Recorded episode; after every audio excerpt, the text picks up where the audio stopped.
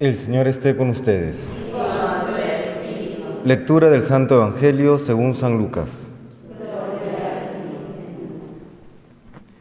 En aquel tiempo dijo Jesús a sus discípulos, Tened ceñida la cintura y encendidas las lámparas.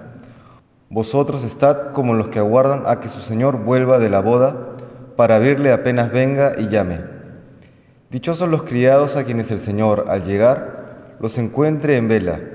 Os aseguro que se ceñirá, los hará sentar a la mesa y los irá sirviendo. Y si llega a entrada la noche o de madrugada y los encuentra así, dichosos ellos.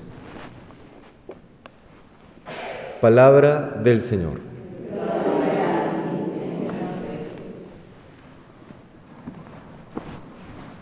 Nos habla el día de hoy el Señor de su llegada, es decir, el momento en que nos toque encontrarnos con Él al final de nuestras vidas y nos indica la actitud que hemos de tener para estar debidamente preparados. Nos dice, tener ceñida la cintura y encendidas las lámparas. Esto, para entenderlo mejor, hay que remontarnos a la época del Señor, en que todos vestían con unas túnicas largas y para que no entorpezca la túnica al momento de caminar, tenían la cintura ceñida, una especie de cinturón de correa, y la lámpara encendida porque, claro, no había luz eléctrica. ¿no? Solamente cuando acababa el día se quitaban eh, esto que ceñía la cintura, la correa o el cinturón, y apagaban las lámparas ya para descansar. Este tener la cintura ceñida tiene dos connotaciones. La primera, un aspecto práctico, es estar listos para la actividad, estar listos para la acción, estar listos para servir, porque el tener la túnica suelta te impide realizar trabajos o aquello que te toca hacer. Y lo segundo es también tener eh, el alma pura, tener la virtud de la castidad. El sacerdote, cuando se reviste de los ornamentos litúrgicos, se coloca esta especie de cuerda, esta soguilla, el cíngulo, que es o que representa la pureza de corazón, la castidad que le permite al sacerdote celebrar los santos misterios. De la misma manera, el cristiano, para estar atento a la venida del Señor, tiene que vivir la pureza de corazón.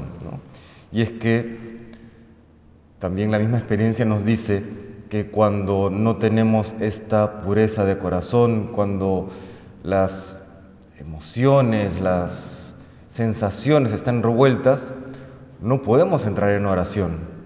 Una persona que no cuida los sentidos de la vista, del oído, no solamente en materia de la sexualidad, sino que se desparrama en los sentidos, por ejemplo, en redes sociales, en actividades, en una que otra cosa, que impiden el recogimiento de las potencias del alma, pues entonces si pretende luego entrar inmediatamente en la oración, no va a poder.